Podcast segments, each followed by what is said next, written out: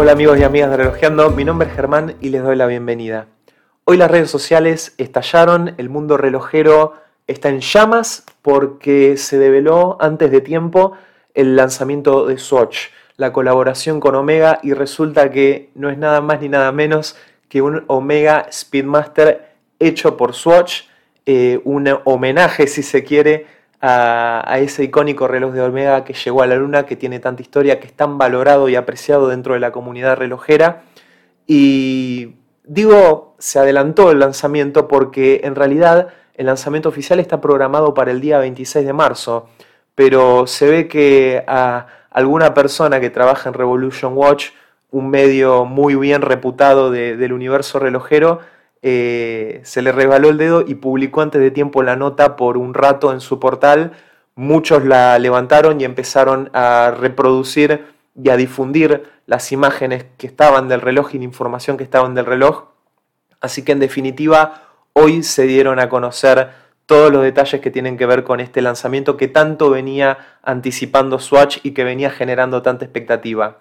Si esto fue a propósito, si fue un accidente, no lo sé pero en definitiva se develó el reloj, que en realidad son 11 relojes. 11 relojes que Swatch reinterpreta a su modo.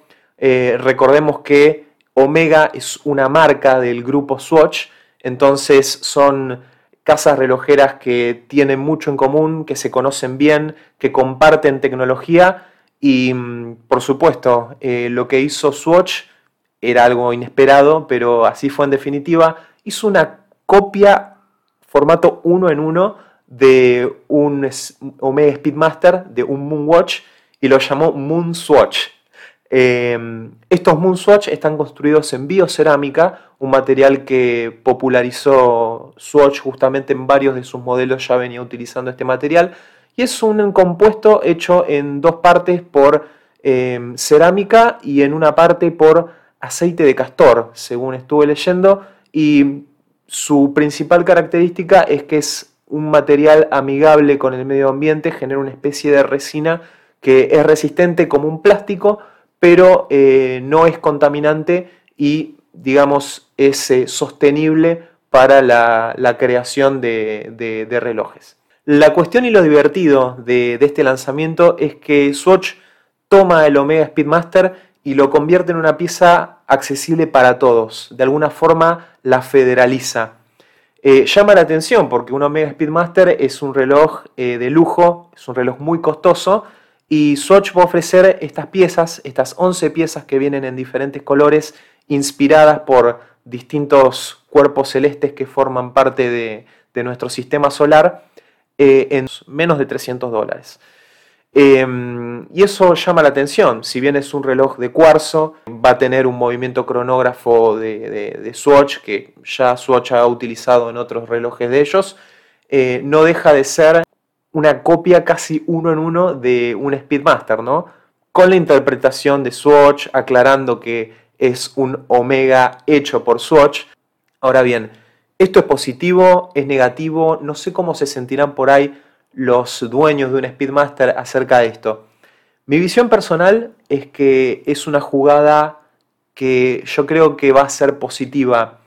¿Por qué digo positiva? Porque de alguna forma abre la puerta a um, que más personas conozcan un poco más de la historia de este reloj de, del Omega Speedmaster, que conozcan un poco más de qué se trata, em, que puedan acceder a un modelo icónico sin necesidad de gastar un dineral y me parece que eso va a hacer que en el futuro esas personas que por ahí ni siquiera sabían bien eh, qué significaba eh, el hito que hizo este reloj o qué era siquiera Omega, pueda de, pronto encontrarse con, con una puerta de acceso a conocer un reloj de estas características y que en el tiempo sea un potencial comprador de un verdadero Speedy, ¿no? de un Omega Speedmaster hecho y derecho.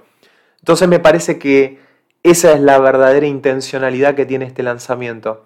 Escuchaba que mm, el CEO de Omega comentaba que eh, ellos le permitieron a Swatch hacer este, este lanzamiento como una retribución, como un homenaje también a, Swatch, porque de alguna forma fue la empresa que salvó a gran parte de la industria relojera de perecer a manos de la crisis del cuarzo en la década de los 70. Recordemos que Swatch fue la marca que popularizó de nuevo la relojería suiza de la mano de los movimientos de cuarzo, inventó de alguna forma el reloj de moda y eso desde luego generó eh, un renacimiento de la, de la, relojería suiza y el salvataje de un montón de empresas que estaban en la lona gracias a la crisis del cuarzo eh, para no desaparecer.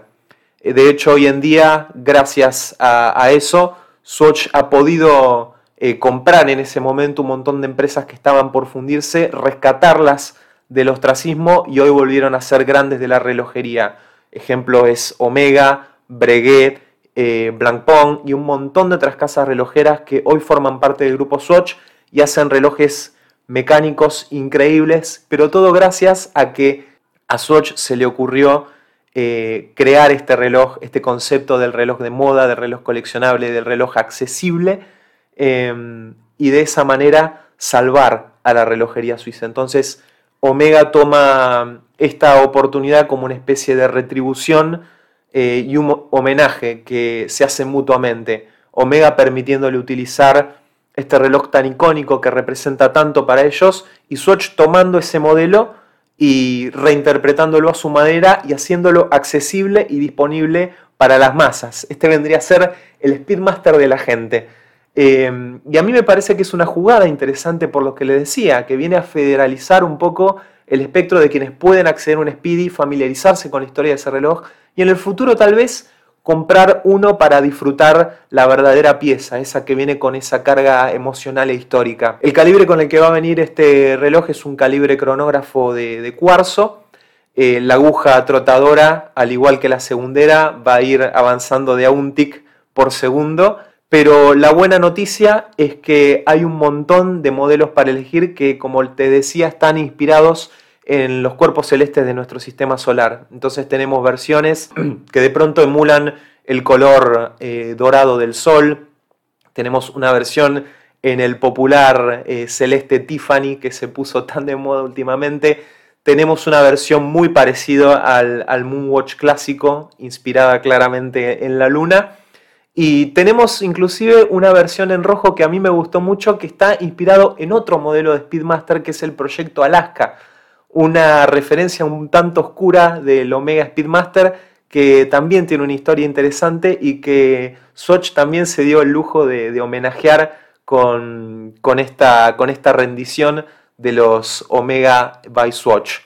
El lanzamiento oficial en todo el mundo va a ser el día sábado, el 26. Em, pude contactarme con la gente de Swatch en Argentina y me comentaron que acá estarían llegando aproximadamente dentro de un mes. Y la verdad que me gustaría saber qué es lo que ustedes opinan, si creen que esta es una buena jugada por parte de Swatch, si creen que han bajado el nivel del Speedmaster al hacer esto. Me gustaría leerlos en los comentarios, saber qué opinan. Por lo pronto hice una encuesta en, en el Instagram de Relojeando y el 70% casi ha pensado que es una buena jugada eh, el resto que, no, que es un error, pero me gustaría que se playaran en los comentarios y me digan qué opinan. Por lo pronto, la realidad es que tenemos 11 nuevos modelos de Swatch que emulan uno de los relojes más icónicos de la historia, interpretándolo a su manera, rindiéndole homenaje y me parece a mí que siempre que uno tiene la posibilidad de elegir, que tiene la posibilidad de acceder a más relojes, a variedad y eso se federaliza, es siempre una buena noticia. Pero bueno, los quiero escuchar a ustedes. Así que coméntenme qué opinan al respecto y también coméntenme qué les parece este, este formato de videos en los cuales hacemos eh, una especie de análisis de, alguna noticia relojera del día. Eh, la verdad que esto generó tanto, tanto furor en las redes que me parecía apropiado hacer un video y comentar un poco mi opinión al respecto y también abrir el espacio para saber la suya. Eh, así que cuéntenme también qué les parece hacer este tipo de videos en el futuro. La semana que viene se viene la feria Watches and Wonders, así que va a haber un montón de lanzamientos relojeros y eso también va a estar muy interesante para, para ver y abordar. Así que amigos y amigas, coméntenme. Si no están suscritos al canal, les pido por favor que consideren hacerlo. Eso me ayuda un montón para poder seguir generando contenido relojero en nuestro idioma y desde luego también su like me ayuda muchísimo para, para poder seguir haciendo esto y compartirlo entre todos. Así que amigos y amigas de Relojeando, mi nombre es Germán y los saludo hasta la próxima. Hasta luego.